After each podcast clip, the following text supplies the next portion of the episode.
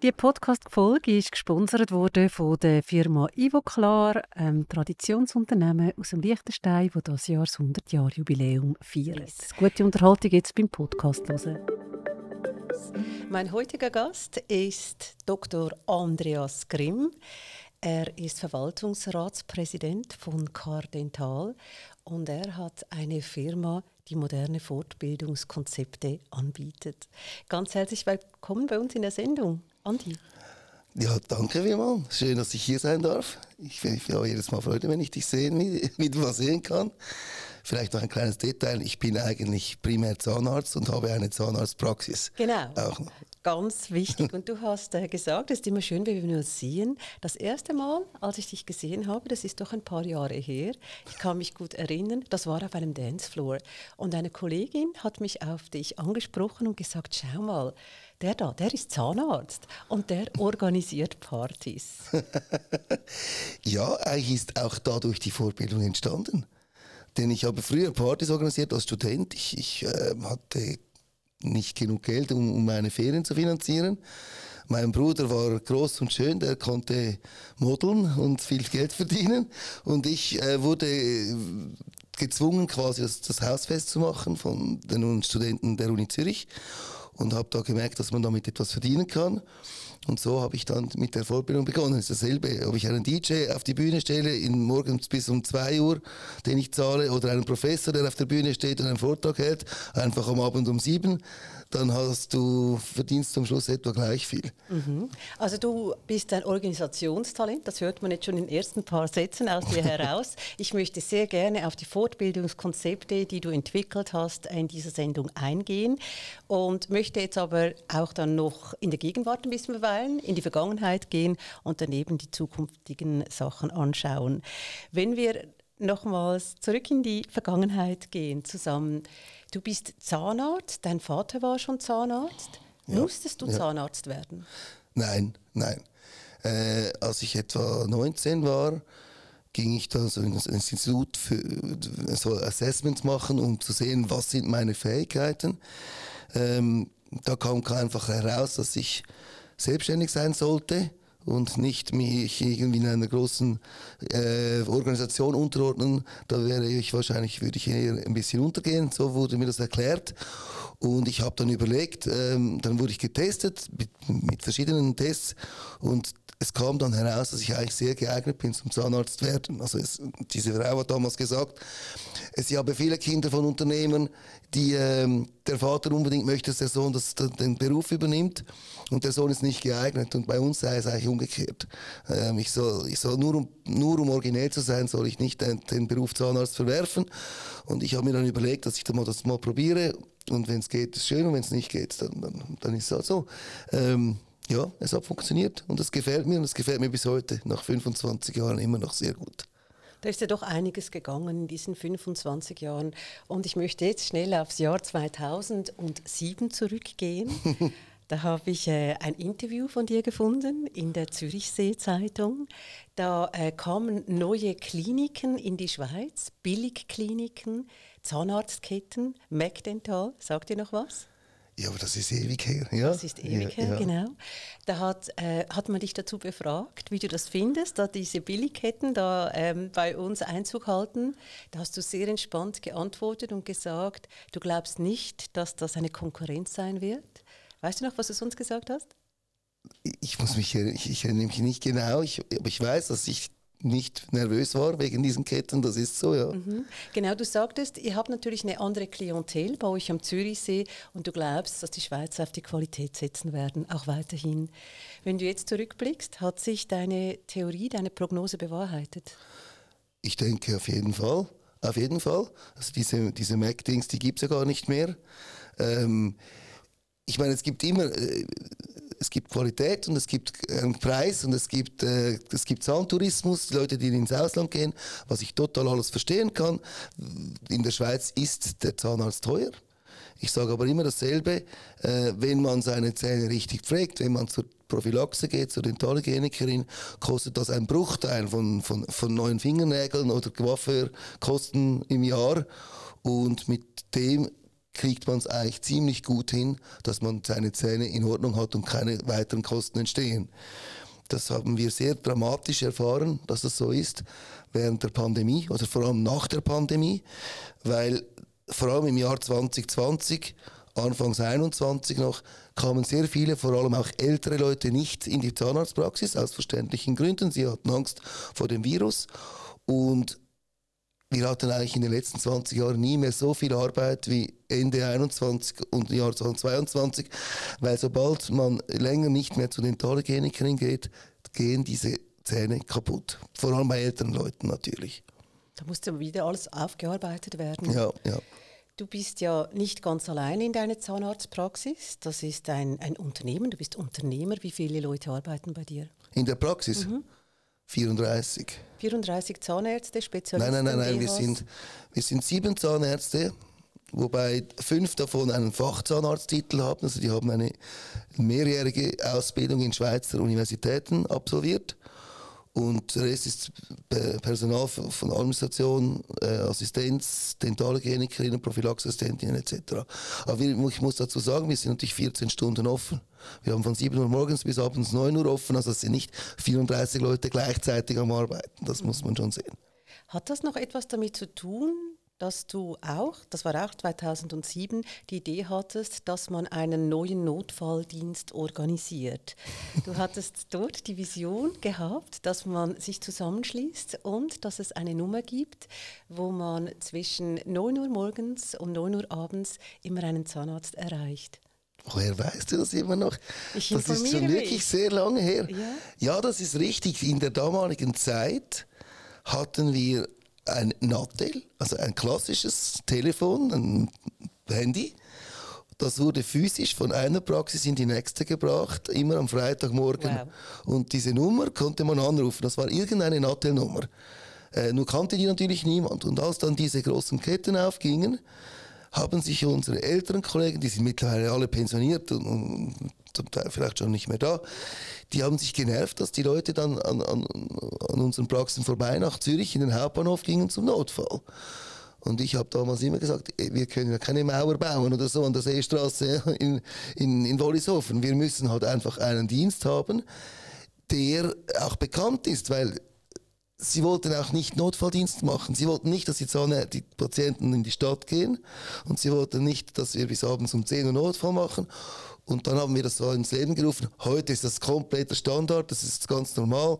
Es gibt eine Notfallnummer, wir haben das auch koordiniert mit dem Kanton. Also das ist eigentlich gar kein Thema mehr. Aber das Konzept ist eigentlich sehr visionär, dass du das schon damals äh, erkannt hast, wie man das auch lösen kann. Und ist vielleicht auch ein Konzept, wie sich kleinere Praxen gegenseitig unterstützen können, verglichen mit größeren Ketten, oder nicht? Das ist absolut so. Ich meine, da müssen wir ehrlich sein.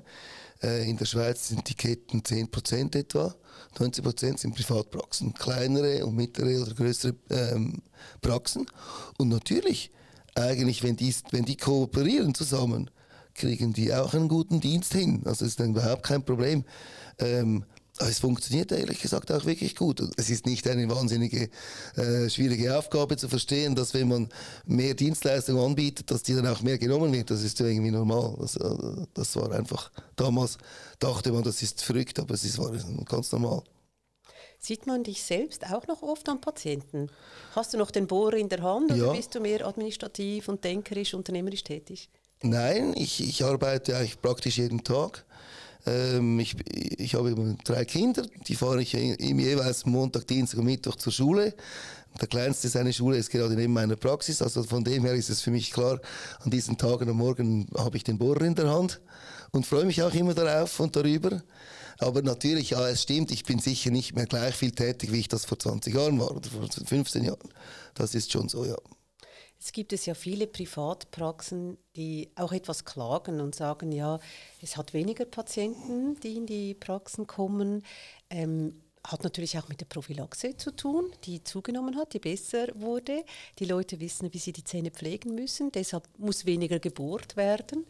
Ähm, wie kann eine Praxis erfolgreich sein? Ha, ähm, also ich weiß nicht, ob wirklich alle Praxen weniger Patienten haben. Also bei uns kann ich das Gegenteil behaupten oder beweisen sogar. Ähm, ich denke schon, es geht darum, die Dienstleistung, die gut sein muss, der Service, der gut sein muss. Und das Problem ist eben immer, also man kann nicht mal ein bisschen gut sein und hier sein und dann hat man wieder mal drei, drei Wochen, wo äh, niemand hier ist und so. Man muss sich gut vertreten lassen, wenn man abwesend ist und einfach die Dienstleistung gegenüber dem Patienten immer aufrechterhalten. Es ist mir schon klar, einer, der allein in seiner Praxis ist, der kann nicht 14 Stunden offen haben. Unmöglich, muss er auch nicht. Und wenn er in die Ferien geht, ist mir auch klar, dann muss er eine gescheite Vertretung haben, aber das ist möglich. Und natürlich der Trend geht ja dahin, dass viele Jungen gar nicht mehr alleine in der Praxis sein möchten. Und das, da bietet sich sowieso dann Hand, dass die gegenseitig sich vertreten können und somit die Dienstleistung äh, der Patienten immer aufrechterhalten. Ich fühle mich jetzt ein bisschen geschmeichelt, dass du sagst, wir Jungen und auf uns zwei zeigst.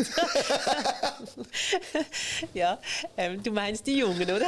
ich meine, Entschuldigung, ja, ich meine die Jungen, nicht wir Jungen. Das ist also, oder du bist schon, aber ja, ähm, also ich bin nicht mehr so jung, das ist richtig. Nein, ich denke, wenn ich das sehe, bei den Studenten, die jetzt, die jetzt äh, das Staatsexamen machen und man fragt die, wie siehst du dich in zehn Jahren? Da ist fast niemand mehr, der sagt, ich habe meine kleine Praxis irgendwo, irgendwo in einer Ecke in einem Dorf und da schaffe ich dann meine acht Stunden. Das, das will niemand. Mhm. Und das ist ehrlich gesagt auch verständlich und, und, und ich finde es auch nicht falsch.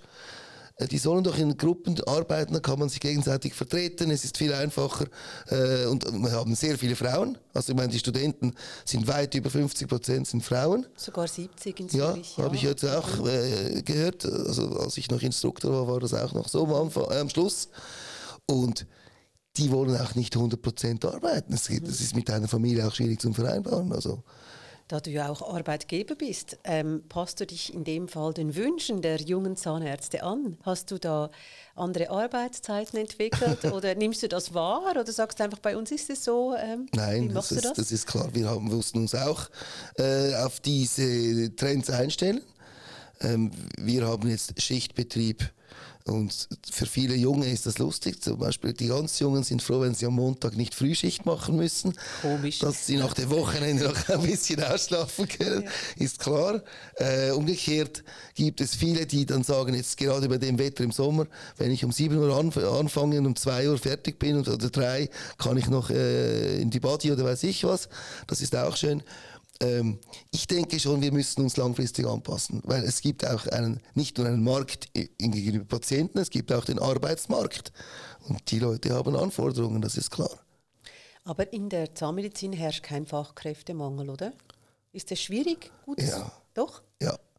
Äh, das ist das Verrückte. Die Pyramide hat sich quasi wie umgekehrt. Also das ist meine subjektive Meinung.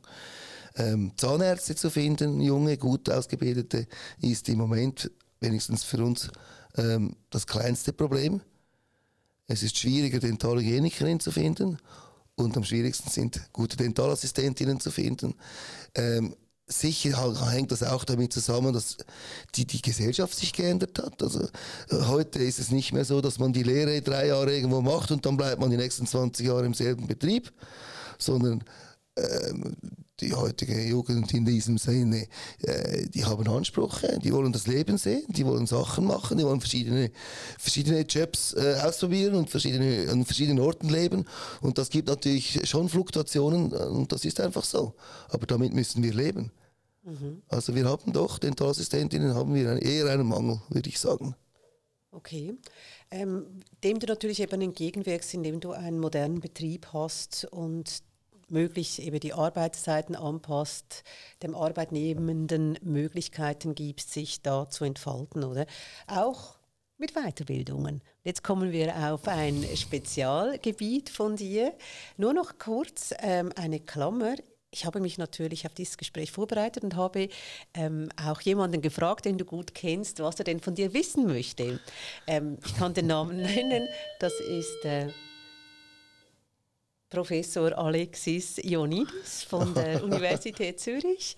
Ich habe ihm gesagt, dass wir heute die Sendung miteinander aufnehmen und ähm, was er denn von dir wissen möchte. Es kommen also keine komischen Geschichten oder so, aber Alexis hat mir gesagt, er findet dich eine spannende Person. Ich finde es faszinierend, wie du ganz viele verschiedene Sachen unter einen Hut bringst, wie du das machst. Ich möchte die Frage wollte gerne Alexis stellen. wissen? Ja. Ja, das ist jetzt interessant. Alexis hat ja seine Karriere bei uns begonnen, Genau. in der Praxis. Ähm, heute ist er eine große Nummer und ich bin sehr stolz darauf, dass er international so bekannt ist. Aber wie mache ich verschiedene Sachen? Ich, ehrlich gesagt, ich mache da nicht viel. Ich habe wirklich einfach extrem gute Mitarbeiter und Leute im Team, die mitdenken, die mitmachen. Äh, es ist interessant, Alexis selber gehört nämlich auch ein bisschen zu diesem Team. Er organisiert ja mit äh, seinen beiden Kollegen den Desk äh, und das, das Tentalpin in Davos. Ja, natürlich. Ich meine, man muss einsehen, wenn man Sachen macht, die lustig sind. Ich mache jetzt ein Beispiel. Du organisierst Partys oder Fortbildung für junge Leute mit, mit entsprechendem Rahmenprogramm. Irgendwann musst du einsehen, dass du einfach nicht mehr weißt. Also ich musste einsehen, dass ich nicht mehr so verstehe, was die Jungen wollen, was die, die ihre Wünsche sind. Das können andere besser. Und deswegen haben zum Beispiel diese drei Herren, inklusive Alexis Ioannidis, äh, das, das Davoser Programm übernommen. Die verstehen besser, was die Jungen möchten. Also du kannst abgeben und du hast natürlich jetzt das Stichwort da gegeben, das Fortbildungsprogramm. Ähm, das ist etwas, das dir am Herzen liegt. Da hast du dich immer schon dafür eingesetzt. Und äh, du gibst nicht nur ab, du denkst über den Tellerrand hinaus. Wie sieht für dich eine heutige sinnvolle Fortbildung aus? Das ist eine gute Idee. Äh, Frage, wir hatten ähm, einen Workshop, wo wir überlegt haben, wie wir in Zukunft das weitermachen. Ich muss Ihnen ehrlich, seit irgendwie 50 Jahren gefühlt gibt es einfach vorne eine Bühne. Der, der, statt, eben, statt der DJ steht jetzt ein, ein Professor vorne, der hält einen Vortrag und alle schauen zu. Das ist natürlich für den Veranstalter auch lukrativ, weil die zahlen alle einen Eintritt und er muss nur einen Saal mieten und fertig. Nachher kamen dann langsam so die Formate mit den Workshops. Also man hat die Theorie gehabt und dann ging man in einen kleinen Raum und dort äh, hat, stehen Schweinekiefer herum oder irgendwas und man operiert dann dran. Das ist schon die nächste Stufe. Das machen wir mittlerweile aber auch schon ein paar Jahre so und das ist sehr beliebt. Wir haben jetzt ähm, besprochen, wir versuchen mehr auch interaktiv zu sein. Das heißt, was heißt das? Also ich mache jetzt ein Beispiel. Wir haben jetzt im Oktober haben wir ein Format, das wir zum ersten Mal machen in Österreich. Äh, Das sind sehr viele Referenten. Äh, Die kennen wir alle von der Universität. Äh, Da ich fast 20 Jahre lang Instruktor war in der Uni Zürich, äh, gibt es ein gewisses Netzwerk. Und die kommen und, und geben Kurse, also Vorträge am Morgen. Und jetzt dieses, wir nennen das Barcamp. Ein Barcamp ist eigentlich etwas wie ein Haufen Zahnärzte, die jeder bereit ist, etwas zu referieren, etwas zu diskutieren oder moderieren, ein, ein Thema. Und dann stimmt man ab, also man geht am Morgen nach, dem, nach den Vorträgen, sitzt man zusammen und sagt, was wollen wir heute Nachmittag besprechen? Ähm, dann sagt einer, ja, ich finde Perimplantitis wichtig und der andere findet äh, Prophylaxe wichtig. Dann diskutiert man, dann wird abgestimmt und dann am Nachmittag sitzt man in den Workshops zusammen, dann hat wahrscheinlich jemand, der irgendeine Präsentation hat, um mal die Kugel ins Rollen zu bringen, werden da ein paar Minuten referiert und dann gibt es Diskussionen. Und das ist eigentlich sehr interaktiv. Ähm, wie gut das dann funktioniert und nicht, kann ich noch nicht sagen. Ich kann mir gut vorstellen, dass es vor allem auch von den Teilnehmern abhängt. Das heißt, wenn ich natürlich da eine Horde, 100 Leute habe, die passiv da in der Ecke sitzen, äh, dann ist es wahrscheinlich nicht das richtige Format. Aber wenn man jetzt einen aktiven Club, einen Study Club oder so etwas hat, die wirklich miteinander diskutieren, glaube ich schon, dass das sehr befruchtend sein kann. Und so wichtig jetzt äh, äh, dir zuhöre und wenn ich es richtig interpretiere, geht dann auch viel Input aus dieser Diskussion heraus. Also ist das auch ein wichtiges Element in der Fortbildung, wo du sagst, es wird etwas diskutiert, das man dann wie gemeinsam lernt. Stimmt das? Ganz genau. Und der Idee, also wir haben das ja in der Vergangenheit gesehen, in solchen Diskussionen sind klinische Konzepte entstanden, die heute Standard sind. Ich mache jetzt ein kleines Beispiel, Reach Preservation, Alveolar Reach Preservation. Ähm, ich habe äh, gerade letztes Jahr eine Patientin nachkontrolliert, die war 2004, war die bei mir. Damals habe ich mit Ronny Jung im Büro noch besprochen, wie wir das machen könnte, dass die, die Weichgewebe in der Front nach einer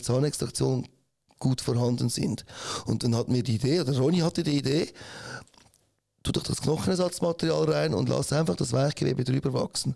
Und wenn du das mal drüber gewachsen ist, dann hast du genug Volumen. Dann, wenn du aufklappst, nimmst du alles wieder raus, setzt ein Implantat und machst die, die, die Bone Regeneration. Ähm, das ist natürlich super für die Firma, die das, Bone, die das Knochenersatzmaterial verkauft, weil die dann das zweimal verkaufen. Und der Zufall war eben, dass eine Patientin, der ich das gemacht habe, die hat sich verliebt und ging nach Afrika und kam sechs oder acht Monate nicht mehr zu mir. Und als sie dann wieder kam und ich aufgemacht habe, habe ich Knochen gefunden. Und habe gemerkt, ah, da kann man, könnte man direkt ein Implantat setzen. Ich, das ist jetzt einfach ein kleines Beispiel. Ich will sagen, bei solchen Diskussionen kommen, entstehen Ideen und aus diesen Ideen entstehen klinische Konzepte. Und der Witz ist häufig, dass die, die Privatpraktiker da im, im Boot sind. Weil das sind ja die, die täglich eine effiziente Behandlung machen möchten. Also nur evidence-based ist gut, aber vielleicht nicht immer das Richtige für den Patienten. Also dieses Barcamp hat doch auch etwas mit einem Bootcamp zu tun, weil man, oder? Es ist äh, wie beim Sport, es ist anstrengend, aber es gibt dann schlussendlich ein, Resultat für alle und alle müssen mitmachen. Das ist, es ist ja, und äh, es ist sehr interaktiv, also es ist auch anstrengend, da hast ja. du völlig recht. Also ist das jetzt zum ersten Mal, dass ihr das so macht im Herbst? Also das jetzt im Herbst mit Vorbildung Zürichsee machen wir zum ersten Mal. Wir haben schon so, so interne Sessions gehabt mit Study, im Rahmen von Study Clubs oder von, von, unter Freunden. Ähm, das hat gut funktioniert.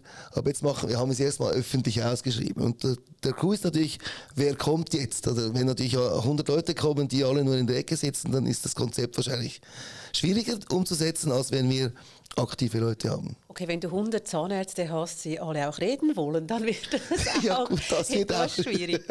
Und die Tendenz äh, kann ja da sein, oder? Muss ja, kann sein, ja, das ist so. Also gut, ich sagte, bei 100 reden die meisten nicht mehr. Ja. Weil sie, bei großen Gruppen wird es dann schwierig, aber ja, das ist sicher interessant. Stehst du selber auch noch mal auf der Bühne? Ich moderiere natürlich viel ähm, an den Vorbildungen. Vorträge halten äh, mache ich sporadisch noch, aber nicht mehr so viel wie früher, überhaupt nicht mehr. Ich, hab, ich kann es auch nicht mehr gleich gut, muss ich sagen. Äh, mein Partner Marco Zeltner, der macht das wirklich äh, auch rein technisch von, von der Präsentationstechnik her 10 Millionen Mal besser als ich.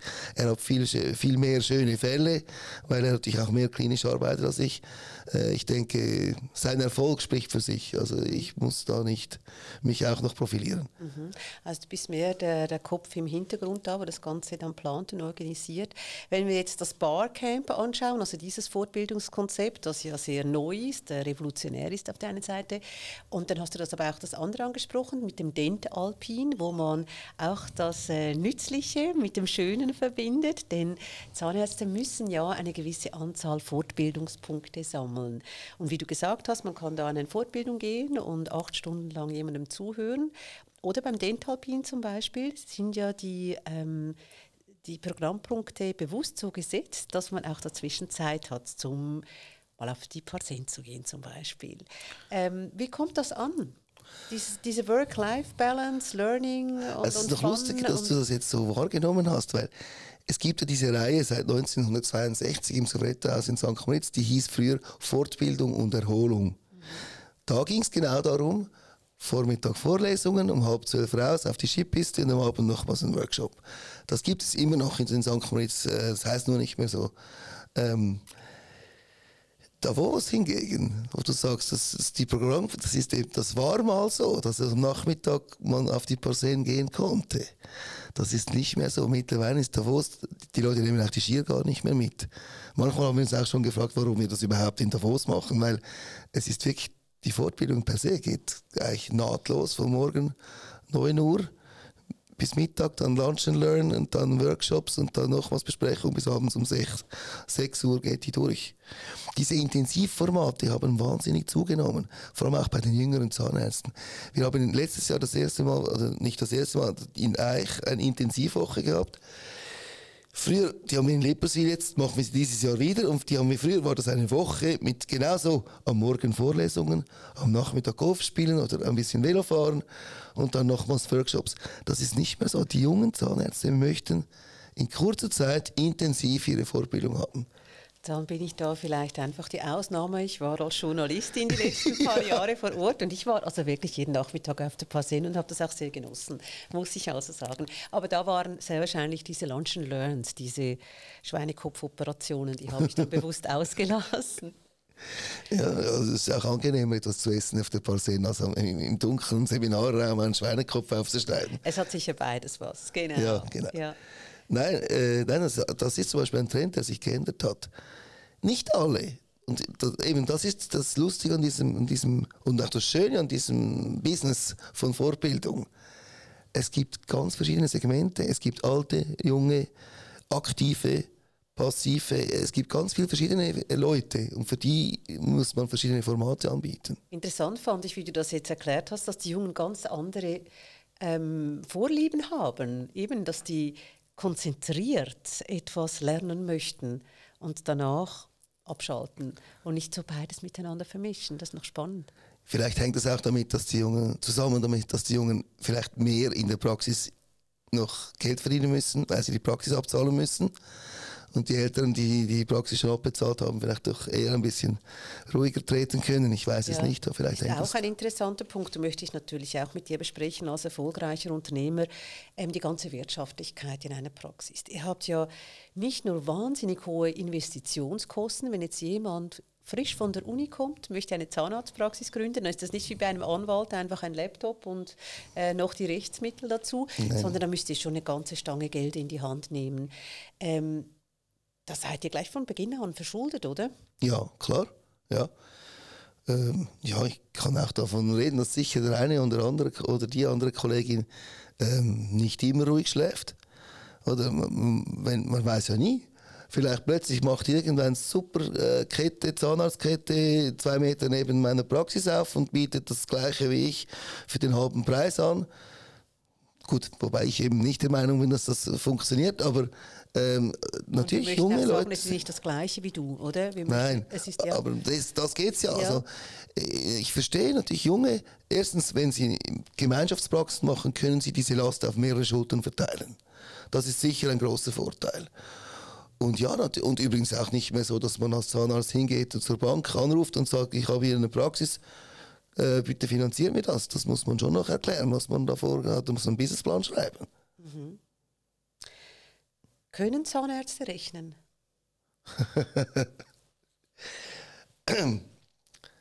Ehrlich gesagt, nein. Ähm, ich erlebe immer wieder lustige Anekdoten über diese Sachen. Äh, jetzt haben wir gerade im letzten, vor einem Monat ein Meeting gehabt. Da kommen die Zahnärzte und sagen, also diese Dentaldepots, die sind einfach immer teurer und teurer, das ist Wahnsinn. Und äh, weil ich habe letztes Jahr 7% von meinem Umsatz für Material ausgegeben und dieses Jahr sind es 10% und das ist verrückt. Und dann habe ich mal gefragt, hast du dann deinen Taxpunkt der Teuerung angepasst? Äh, nein, wieso? Ja, weil dann, oder, wenn die Teuerung steigt und im Einkauf alle Materialien teurer werden und Verbrauchsmaterial wurde, glaube ich, im Durchschnitt zwischen 7 und 9 Prozent teurer nach der Pandemie und du den Umsatz nicht erhöhen kannst, indem du deine Preise erhöhst, dann nimmt logischerweise der Prozentsatz des Materials zum Umsatz zu. Mhm. Und ja, das ist schon los. Aber ehrlich gesagt, vielleicht müssen wir auch gar nicht so rechnen. Wir haben ja alle einen guten Treuhänder. Ich weiß es nicht. Ja, das kann natürlich sein, dass man das outsourced, das stimmt. Schlussendlich muss es aber dann doch auch aufgehen, oder? Man sollte ja dann die Waage halten und die Geschäfte sollten ja stimmen.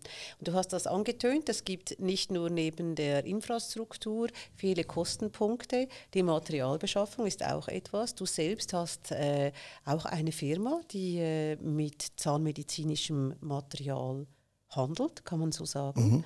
Ähm, ist das ein Business? Ein Riesenbusiness, wahrscheinlich. Ehrlich gesagt, äh, nein, es ist nicht ein Riesenbusiness. Ähm, und zwar ist, also du, du, sprichst jetzt von einem Dentaldepot, welches alles an verkauft mit Handschuhe etc. Mhm. Äh, nein, es ist nicht ein Riesenbusiness. Es wäre ein Riesenbusiness, wenn alle äh, Leute dort einkaufen würden. Es ist ein Volumenbusiness eigentlich.